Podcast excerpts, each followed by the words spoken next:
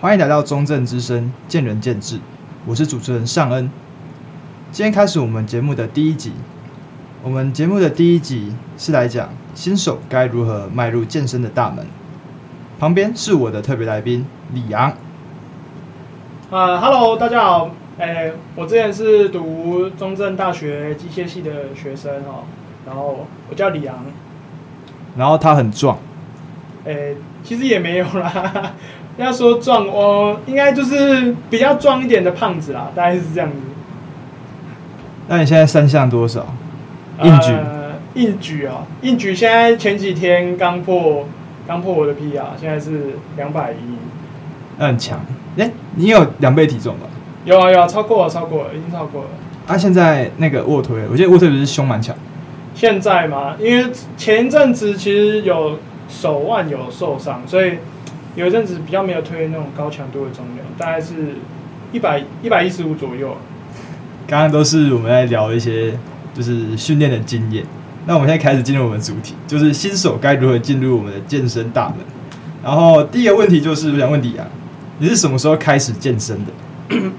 我其实我一开始我其实没有想要健身，我就是我那时候诶、欸，健身房有稍微开始流行，但是还不是到非常就是现在这种感觉就是百家争鸣的状况。年纪是多大、啊？我那个时候哎、欸，其实也还好，大概大概就是我高中考完学测的时候，然后因为那时候考完学测。就是只要做备审嘛，然后就没什么事做，然后可是我我以前就是没有什么在运动，可能顶多就是跟班上的同学偶尔会去打下篮球这样子，然后其实那时候也蛮胖，就是一个大肥仔这样子，然后就是要玩原神启动，那时候还没有原神，那时候还没有原神，对，对，对，那时候只有那时候那时候打楼打很凶啊，就是就是每天回家因为没事嘛，考完学测就。就是一直打楼啊，干嘛跟朋友？然后因为我我妈自己本身她蛮喜欢运动，所以她那时候就有在一些类似瑜伽会馆的教室，就是有可能上一些呃有氧的课程啊，有氧舞蹈或是一些像康贝或是 Fido 这种，然后或是上瑜伽的。所以我妈那时候就是她觉得我每天这样待在家里玩电脑，其实有点太废。所以她就把我拖去健身房，强迫你运动。对对，有点像强迫我运动这样子，对。然后那个时候我们家附近刚开了一家健工，很大，就是他的他之前是一家游泳池，然后游泳池倒了之后，他把他的泳池填平，然后拿来做就是健身房这样。然后那时候离离我们家很近，然后我就去我就去办了那个健身工厂会员，然后。那个那时候其实一开始只是想要减肥啦，就是那时候觉得自己太胖，然后常常走路就是走楼梯啊，动不动才爬个两三层楼就很喘，这样子就觉得哇，好像不行，因为体力太糟糕了。所以我一开始其实去健身房都是慢跑，跑跑步机或者是椭圆机这样子，就是比较偏向有氧减脂的部分。那时候跟重训没什么。没什么概念，这样就是比较想减肥嘛。对对对对对，就是一开始只有想要减肥，没有没有想说要练成超大只这样很壮。他现在很大只很壮，现在超粗，现在也没有了，还好，因为就是因为我本来就是练大重量为主的训练，所以。会比一般人稍微大只，都比我大只，他大概比我大只二十公斤。哦，我比较胖嘛，不能这样子说啊。他肌量比较高，对，也是是啦，是没错，体脂也比较高。好，那至于我为什么会开始健身，是因为好像大家都是因为说胖子，是不是？那你因为也是胖子，嗯，啊，我我以前其实也算是胖子，哎，也没有说很胖，类似那种泡芙人概念。嗯哼哼，我一百八十一公分，那个体重大概六十六八六九那边，那其实也还好啊。是不到胖，但就是体脂高，而且我不太会运动。哈哈哈虽然我我有踢过足球，但是我运动时间很少，而且我不太喜欢运动。然后会开始喜欢健身，是因为我国中的时候，还国小的时候，反正我很喜欢看 WWE 啊，直接摔跤。干，然后我看 John Cena 超壮，就很羡慕有那种身材。呃，我懂我懂，就是每个男人都想要这样有六块肌，然后超大的胸肌。对。虽然他看起来应该是打药，因为我看他血管爆蛮明显的。哦，那我觉得那肯，我觉得那是肯定的啦，就是他们为了要维持那个形状，应该都多多少少会用一些增加恢复跟合成的药物。呃，但我们我们我们这边没有说用药不好，我们还是尊重每个人的选择。对对对，OK，反正就是看状态很壮，我会觉得我要跟他一样，我是在 rock 很壮，我要跟他一样，然后就开始健身。然后那时候其实认真讲也没什么时间去健身，因为。包括我读私立学校，可能课业压力比较重一点，然后我就开始就开始就是从徒手健身开始，然后每天就伏地挺身、引体向上，然后拉拉拉，然后你像一开始你拉不上去啊，因为因为没什么力气，然后就在吊吊吊吊猪肉这样子，然后我们那时候还会玩那个烤乳猪，就是那手跟脚要绑在那个，诶，也不是绑，就是就是靠在那个杠上面。我知道，就是你的手跟脚都勾在上面，对啊，好像那个烤乳猪被一根木木杆子这样子吊着，对。是这样子吗？对啊，那巨智障啊！然后就这样开始，而且而且一开始我看大家为什么都可以拉好多下，然后我都拉不上去，我就觉得有点自卑。没关系啊，我现在也拉不了多少下。你屁！暴力上杠哎！没有没有，暴力上杠现在学一半了，学一半，还没有办法完整的。现在就是一拉拉一下完整的暴力上杠。哦，没关系，我正在努力。可是我有朋友暴力上杠受伤，那那是另当别论。反正就是那时候就很很认真去。就是去提升自己嘛，然后就这样练，就是就是引体向上，然后也绕不上去就掉掉掉，然后不会挺身，然后然后做仰卧起坐这样子，然后哎、欸、还有吃，我那吃蛮多东西的，然后后来我国中的时候六十几嘛，然后高中就涨到七十几，然后到最后目前要高三变九十公斤，九九十公斤啊，那时候是超壮还是怎么样？超胖，超胖，所以你就是。就是只要有东西就吃就吃，这样就也没有在管营养素还是什么之类的。没有啊，基本上我们会偷叫外卖嘛，晚上就是晚自习偷叫外卖，然后然后每天都是胖老爹啊，然后 五同号，哎、欸，五同号刚新开，五同号，然后马古每天喝不一样的，巨爽啊！哎、欸，啊，民雄最近不是也刚新开一家五同号？我刚我刚经过的时候超多人。对啊，那还蛮好喝的，我觉得推荐给大家。我我我这一次我我我朋友一直在推荐我喝那个一木日。一沐日啊，对啊，他那个什么分柜很好吃。就什么什么荞麦茶加荤柜还是什么的，还有那个插柜奶茶。对，真的很棒啊！当然啦，就是减脂期的时候，建议大家还是能不要喝饮料就不要喝饮料，就是嘴馋的话可以喝无糖。啊，对了，无糖，但是我觉得可以不要就不要。啊，还有对对，除非你受不了。哎、欸，啊，蛋白粉也不错，好像很多蛋白粉都做的还蛮好的。这样，我前阵子喝的那个是红牛的黑糖珍奶，干超好喝。哦，黑糖真奶，那个那个，我记得之前 Try O 好像也有出一款类似的，就是有点那种黑糖焦焦的那种味道的。反正就是你喝那种很好喝乳清之后，嗯、你就不会想去喝饮料了。对，确实啦，真的，因为觉得。干得那么顶，而且它蛋白质超高，而且也比较来的更营养啦，就是成分也比较单纯一点。嗯，OK，反正就是这样子开始健身，然后毕业是九十公斤嘛，嗯哼啊，然后我就觉得，可是我那九十公斤我我身材比较奇怪一点，我胸很大，因为我一直做引体，一直做伏地挺身，每天都做一百多下。哦，那那其实也九十公斤做一百多下也蛮猛的，就是分组做啊，分组做啊。但是我觉得你那个肌耐力要可以撑住那体重，对啊，也不容易。反正就是那个胸很大，然后，然后我就觉得，可是因为其实就就是发现一个问题，就是肌力发展不平衡。后来我才知道，就是那时候会有点驼背的状况，就是我背肌不够强。啊啊啊！对，因为其实九十公斤，硬硬要讲我引体要不上去了。那那个时候，对啊，确实，那个，因为其实你胸练太多，就是。容易让你的你的前前面你的胸肌的部分容易太太紧绷，然后加上你因为你体重很那时候很重嘛，对不对？那、啊、你引体又拉不上去，所以你如果只靠徒手健身的话，要训练到背部的肌肉比较困难，所以就会有点前后失衡，对，就看有点像驼背，就我们俗称圆肩。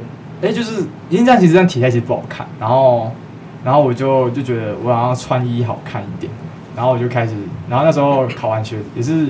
毕业嘛，其实还没毕业，就是考完学测，然后我就开始去健身房，嗯哼，然后考完学测闲闲就不要去健身房，然后练练练练练，然后一开始也不是减脂，反正就是有器材就有点拉拉拉拉拉练练练练，反正后来后来莫名其妙体重也降，嗯，就是因为活动量消耗量大，体重也降，然后然后后来发现说，其实就是手臂蛮粗的，然后我胸也蛮，就是看起来蛮有蛮有潜力，然后后来就去练练练，然后后来到大学也是一样，然后我大一上就觉得我开始减脂，因为那时候也是八十几公斤，就会肥一点，然后去量 InBody，体脂肪是二十一趴，二十一趴其实。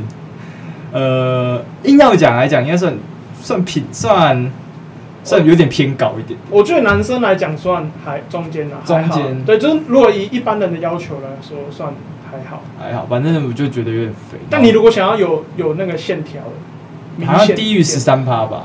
我觉得十五趴以下差不多。对，就是你如果要有那个比较明脱衣服有那个明显的线条。而且我觉得那个跟水分就影响蛮大，就是有时候你前天乱吃，然后隔天水分比较多，就看不出来。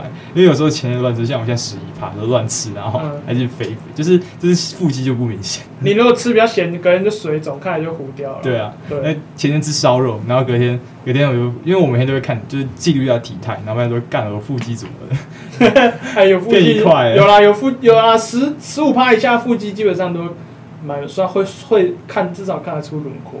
但就是明显跟不明显，对，反正反正就是这样子，然后就开始，然后大一上，大一上我瘦了八公斤，大一下瘦了十公斤，就是这样减下来，然后现在现在就是细狗，对，不会啦，但是我一开始我不是跟你，我不是说我一开始只有单纯想要减肥，所以我都做很多有氧，然后可是因为你每天去健身房，你看那边那么多器材，但你你都不会用。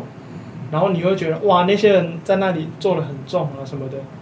我就是其实每天去那里跑步，在那里那样看，我也会有点想说，哎呀，我是不是有一天也可以跟他们像他们这样子？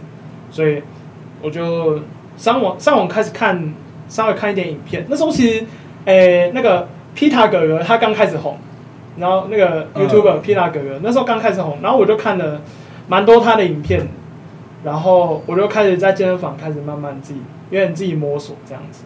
然后大概练了一阵子吧，大概一个多月之后，我妈就问我说：“哎，还是你如果想要练这个的话，那可能就是基本功是不是要打好？因为这种健身来说，这种基本功其实是非常蛮重要。对对，基本功不好很容易受伤。对对对，就是也怕乱练受伤，所以我妈那时候就是问我：哎，还是要不要去上教练课？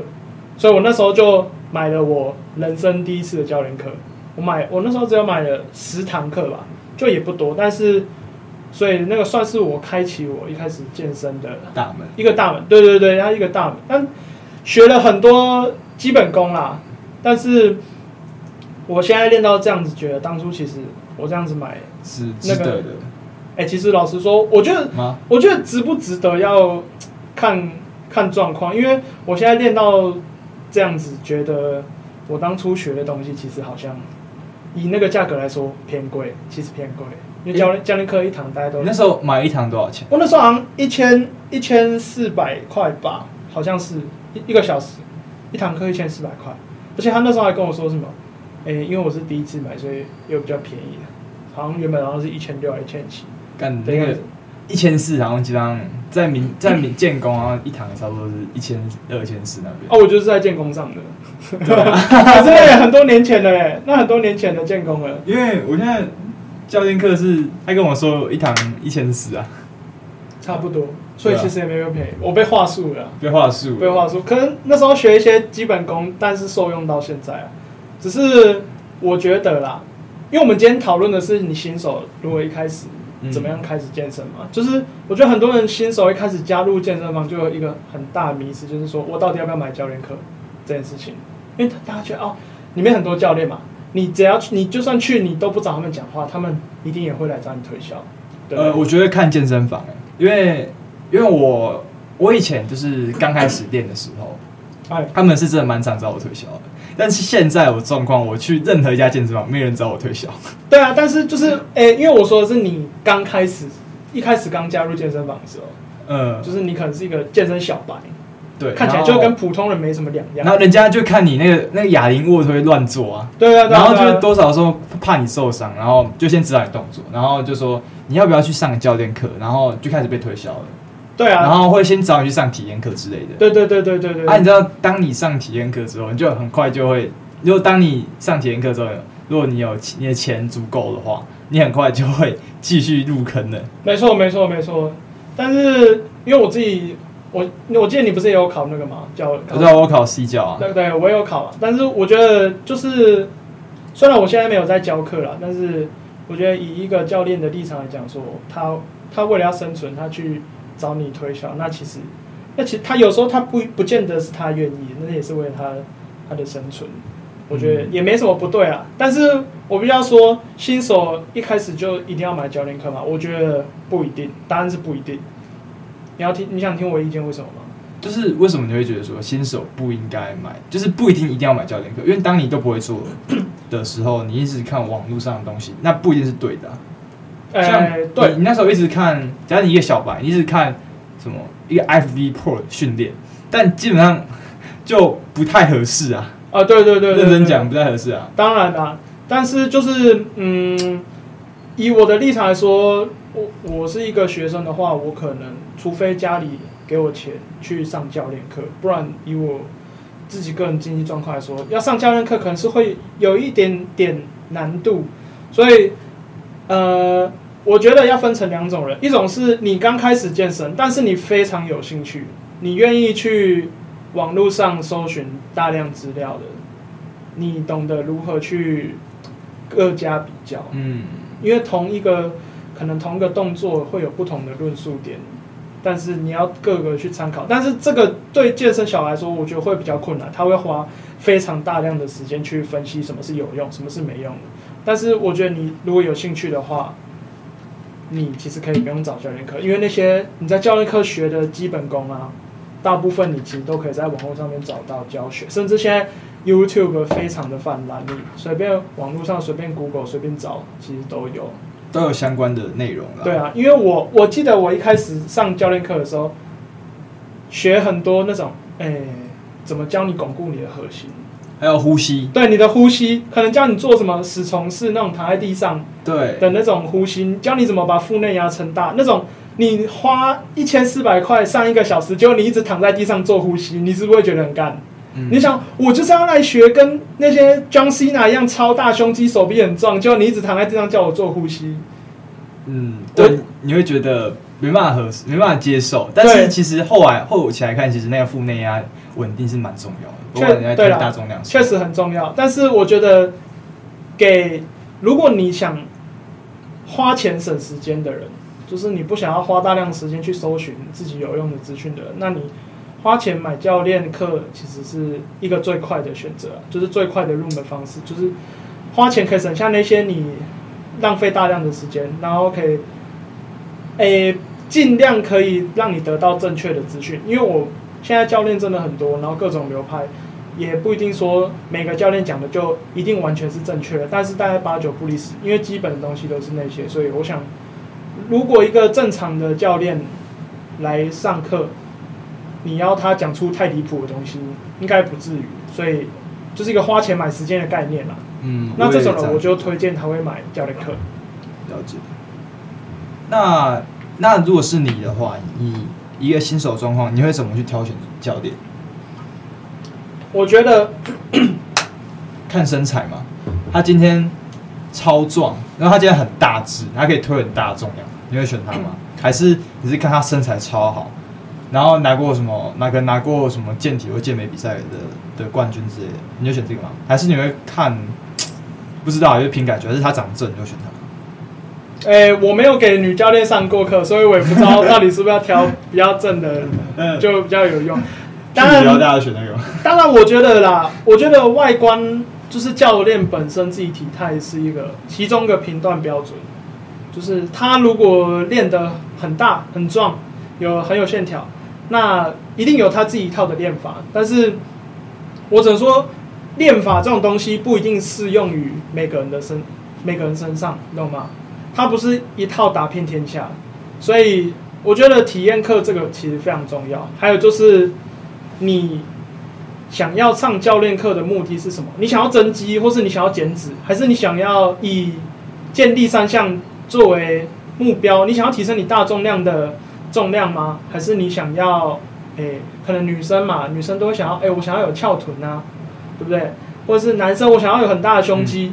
这个都是在你一开始想要上教练课的时候，你就应该先跟他提出来，看你要看那个教练有没有办法针对你运动的需求，你想要的达到的目标来给你一个制定一个合适的计划。所以我觉得一开始啊，如果你真的要买教练课，我觉得可以不要买太多堂，因为前面一开始你跟那个教练上课，你会需要慢慢。就是你会需要几堂课时间来要建立你们的信任关系。对对对，所以你的信任关系，你还要看这这个教练带你练的方式对你自己来说有没有用。因为身体是你自己的，所以你身体的感受、你的状况怎么样，其实你一定是最清楚。这一套练法对你来说究竟有没有用？我觉得需要需要一点时间来去来去验证。所以我我觉得一开始。你可能买个十堂，像我买个十堂差不多。像外面沃俊啊，可能都有什么三三十二堂、六十四堂那种，就很多的。对，那种一次就绑到死。我跟你说，你如果这个教练不喜欢，你会很难换掉。对你，你要换掉超麻烦，而且那个教练跟你在同一个同一同一个分，就是那个分馆一起，他在那里工作，你在那里运动。我跟你讲，你就算不找他上课，你还是会常常看到他，我觉得就会超级尴尬，就会超级尴尬。没错，就会超级尴尬。所以。挑教练很重要，然后你可以不要一次买太多堂课。嗯，对。然后证照其实你可以看，他们通常教练都会在墙上会摆一些教练的证照，或是他比赛经验、教练的个人经历啊。然后你可以看他的证照来去评判。但是因为现在教那个教练证照啊，我们像讲一些 C 级教练、C 级教练这种就是超基本、最基本的。因为那个基本上。我觉得真的蛮基本的东西，就是很基本的啦。因为像我也有去考，然后李阳也有去考，嗯，然后但是我们以我们的专业来讲，我们都非体育专业训练，然后我们都觉得考那个是不会是很难的东西，你只要练过几年，基本上都考得过。对对对，就很基本的东西，讲一些很讲述一些最最基本最底层的东西啦。对，然后但像现在外面的教练比较流行国际的四大证照嘛。很像那个考起来很贵，ACE 啊、NASM 啊之之类的这种四大国际的国外的证照，虽然他考一张不便宜啊，大概要四万，有两万块，我记得两万四万都是蛮，就是都是差不多价格，而且对有的有代代购机构，就是代购机关，就是他可能把它翻成中文的，然后这样教你，然后这样考试，啊好好好，这样这样经过这个包装，价格就会翻了两三倍。对，那。我觉得证照来说，它算是一个 title，就是你在完全不认识这个教练的时候，他可以给你一些最基本的，就是你可以保证他有一定的程度，总比你一个你说好我是今天我是教练好了，但是我什么证照都没有考过，但我又不认识这个人，我要怎么知道你到底有没有料？这时候就是看身材跟他平常做出的重量了。哎，但我觉得。看身材，你很会练，不代表你就一定很会教。对，因为训练这种东西，有时候你的感受度，你要怎么样用白话浅显易懂的人，让新手来去能够理解那个发力的方式，我觉得也需要一点语言组织跟一点比喻，需要一点比喻啊。所以很会练，不代表一定很会教。OK，像所以我们总结一下，就是我觉得。就取决于你要选教练，取决于你的目标。嗯，像你今天想要塑身、增肌、减脂的话，那你就会去选相对这个经验比较多、丰富的教练。而、啊、这个丰富比较经验比较丰富的教练，就去看他可能之前的经历是怎样。然后，如果你今天想要提升你的大重量，你要提升你自己平常做主啊，你的 ERN 之类的，那你就去选一个可能平常在练健力的教练会比较好一点。呃，对对对，因为其实。练健美的跟练健力的那个练法不太一样，系统化的训练还是有差别的。然后你说你今天想要备赛的话，那我就去建议你去选一个练健美的教练。嗯，因为毕竟饮食来讲的话，对健美选手来讲是非常重要的，就取决于你的训练目标。如果你今天要功能性的，那你就去选练什么 CrossFit 或是练其他功能性训练的教练去会比较好。所以总而言之，就是看你的训练目标，去选相对的教练。这样子，没错，没错，没错。OK，那第三个问题吧，应该是就是问一下李阳，嗯，你在健身这五六年以上应该有的吧？应该没那么久啊，因为我中间其实有有断过，有断掉一段时间。反正来讲可能三年左右。就是今天这几年，你有遇过什么比较大的障碍无法克服？就是可能你某个重量卡很久，你要提升，但是很难去提升，或是你的体脂肪一直卡在那边，你很难减。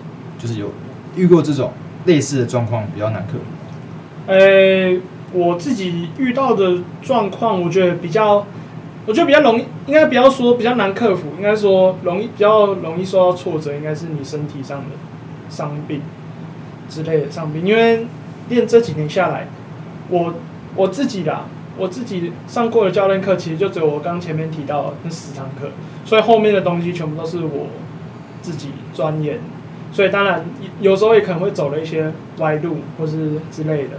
所以，我身上大大小小、大大小小伤应该也算算不少，但，呃，因为像我们习惯一周都练很多天的人，其实受伤的时候最重要的就是你要先恢复。对，那你要恢复，你就不能继续去破坏它，所以你必须要停止训练。可是，像我们习惯一周练很多天的人，你叫我突然都不要去练，我觉得这是心态上需要一个。比较容易自我，比较需要自我调试的一个部分，就是当它已经变成一个习惯，然后试图去让它不发生，其实真的是一个，然后去然后去习惯是蛮难的。对对对对，因为像我现在，呃，刚应该有讲到我前三角最近拉伤，然后然后医生就叫我大概就 两个礼拜不要练。我我跟你说，医生你去看医生，医生都会叫你不要练，因为不要练恢复是最快的。对啊，所以现在只能练腿啊，练练腿也不错啊，练腿进步会比较快，你的代谢压力也比较大。对，很久没练腿，反正就是就是比较大的困难。你刚刚有讲，比较大的困难就是一些伤病的东西。嗯、然后我自己遇到比较大的阻碍或比较难克服的，就是第一个是我的关节活动灵活度不好，而且柔软度也不够，就是比较容易遇到就是。呃，你要蹲蹲不下去，或是要弯弯不下去这种状况，然后因为感就是你灵活度跟跟你柔软度不好，你身体发力的感觉也比较难找到，所以要花比较多时间去克服。然后、我后来会比较后来克服是就是一开始都是先我会都会先从小重量开始热身，像我现在卧推好，我一定都一定都从空杠开始，嗯，然后空杠，然后慢慢加空杠，然后四十五十六十这样加上去，嗯，就是加的蛮慢的。有人有人就很觉得很奇怪，因为我看常看有人就是空杠完直接六十公斤，哇，他劈呀，没有啦，没有啦，因为没有，因为因为要看每个人，他如果如果六十公斤对他来说是小重量的话，那那也没有，也不见得就是不对，他比较强啊。我觉得是看你就是你的你 ERM 的百分比去决定你热身的重量会比较好，就是最科学化的那个实际的数字在哪里？嗯，对。对因为我现在就是推就是推五乘五嘛，我要提升我的 ERN 重量，我希望可以提可以拉到一百零或一百一，就是 ERN。然后我现在就是推气锅巴士做做做主，然后就 就是刚刚讲嘛，就是可能灵活度不好，就比较就比较需要特别注意一下。然后还有一个东西就是疲劳，就是疲劳程度。嗯、有时候你在训练的时候，你会忽略你自己明明觉得你还可以，但你会忽略到你身体其实已经很累了。但是你休息时间没有抓好，这个我觉得影响也蛮多的。嗯，你有遇过这种类似的状况吗？有诶、欸，其实我其实我上周严格来讲算是 deload，deload 周就是我们俗称说减量周，让自己的身体在一个维持训练的状况下，能够有比较好的恢复恢复效果。然后因为我前几周就是训练训练强度比较比较高一点，然后我开始发现我的。运动表现啊，就是你这边运动表现可能是说你做的重量、组数跟你每一组做的次数，你没有办法在跟上一周相比，你没有办法做到一样，或者是甚至小幅度的超越。那对于我们来说，就算是运动表现下降。嗯，那运动表现下降之后，你可能会有明显在日常生活中会有明显的疲劳感，就是你可能会。呃，起床睡起来觉得好像很累，眼腿很重，眼皮很重，你可能觉得你睡不饱，或是你一整天都没精神，然后你可能也身体也不太会饿，就是你会觉得整个人在一个很糟糕的状况下面，就浑浑噩噩的，你也不知道自己在干嘛，没什么精神。我觉得这时候就是身体在给你一个警讯，告诉你需要休息。我也是这样觉得，像我前一阵子就有这样觉得过，就是很累很累。然后第一个就是我我在训练的时候也觉得很累，嗯，但是还是得练啊。反正就是那时候就觉得很累，然后平常上课啊，还是读书或是做其他事情的时候，也都觉得很累，然后很想睡觉。但是真的要你睡的时候，你又睡不着。嗯嗯，对对对，对就是你的交感神经很兴奋，然后你肾上腺素也分泌，就是你身体已经很累，但是你的大脑很亢奋。对，那真的很难受，很不舒服，很不舒服。没错，我每次拉完硬举的时候都会这样。尤其如果我是刚好跟朋友约晚上练，可能晚上八点练，然后练完回去十一点多，然后我都两可能两点才睡得着，躺在床上完全完全睡不着。感，那真的是就是就是很辛苦，很累。好，就是所以你给新手的建议就是包括了，像我们刚刚举的，就是怎么选教练，然后。然后我们也讲我们的刚我们是怎么踏入就是健身圈嘛，有没有？就是怎么时候开始开始会想要重训？嗯，然后给了一些像他给了选教练建议，然后还有一些包括如何确切去了解自己身体的疲劳程度，就是蛮多干货的。我觉得啦，一个新手最我觉得新手最重要的一个，其实也不是说选教练不要急，或是疲劳，对，不要急，其实也很重要。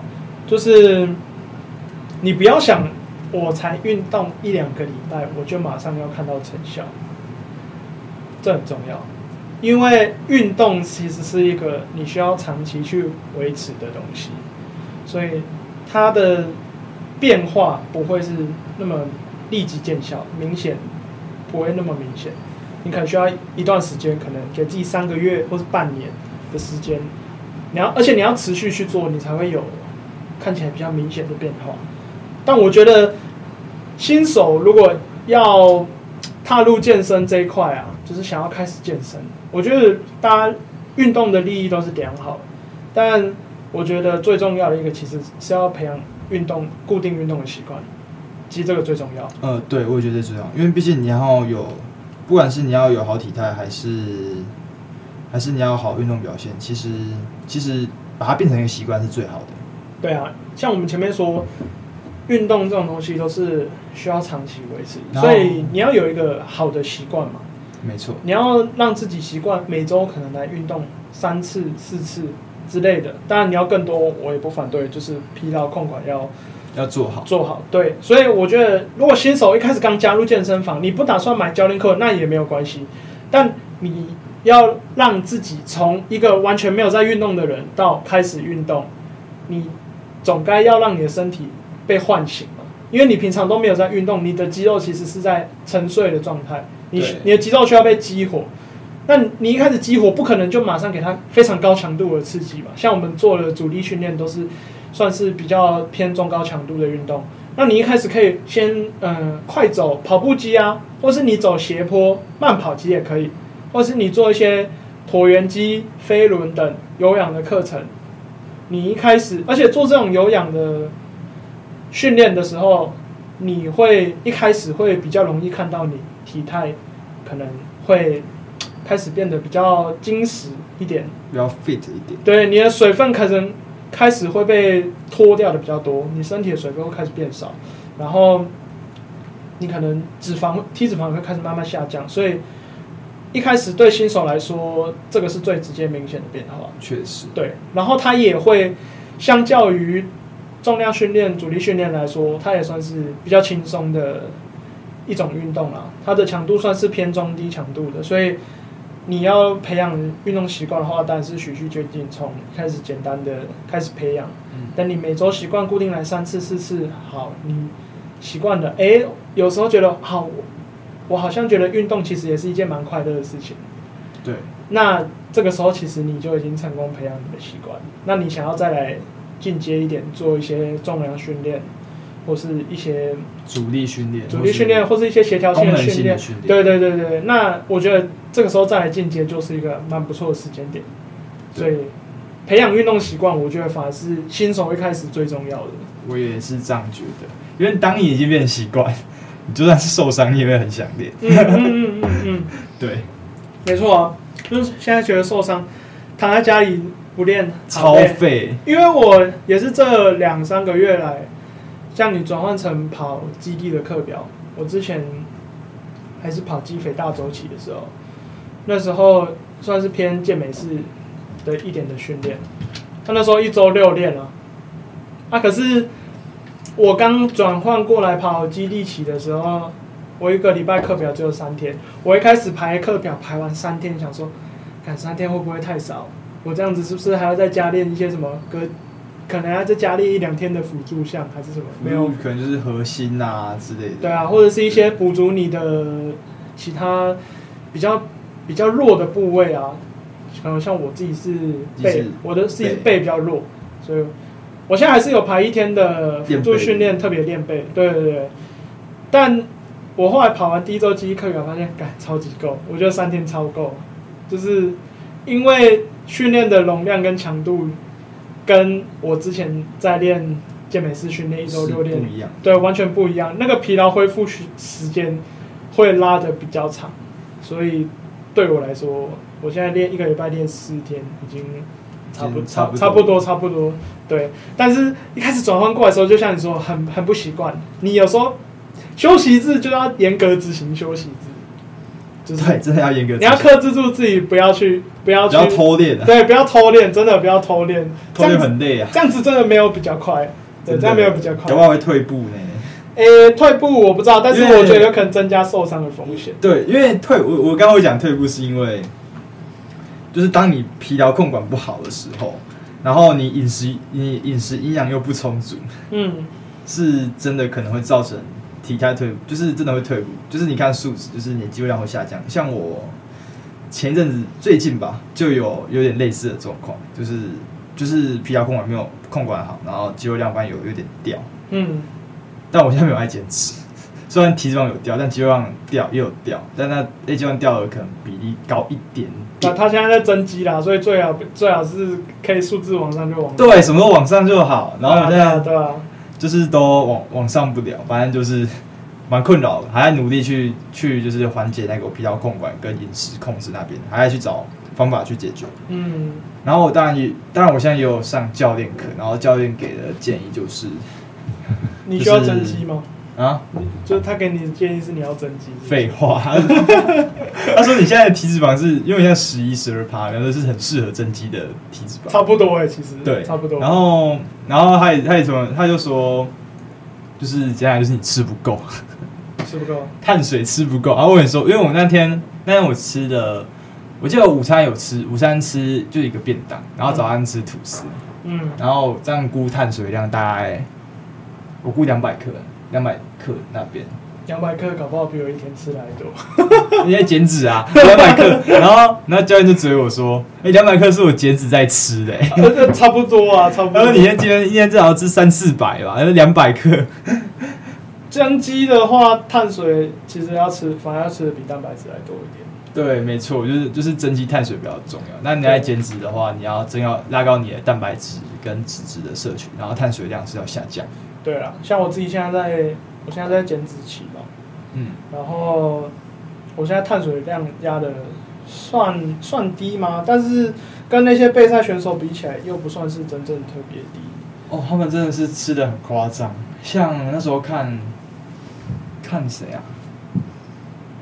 呃，万一金市长还得引起，就是那个备赛东京职业赛，然后还有陈康备赛。杜拜职业赛，他妈碳水，我看到陈康的陈康贝是在杜拜职业赛的时候，他一天的饭量就是就是五十克吧，五十克超级五十克的米饭，一餐五十克的米饭，然后一天吃两餐，超级少。而且重点是他一天四练，两次有氧，两次重训。哦，那真的是就是那个很需要一定的意志力来撑下去。对，反正就是真的很就是。他们备赛到之后其实真的是一个意志力的大考验。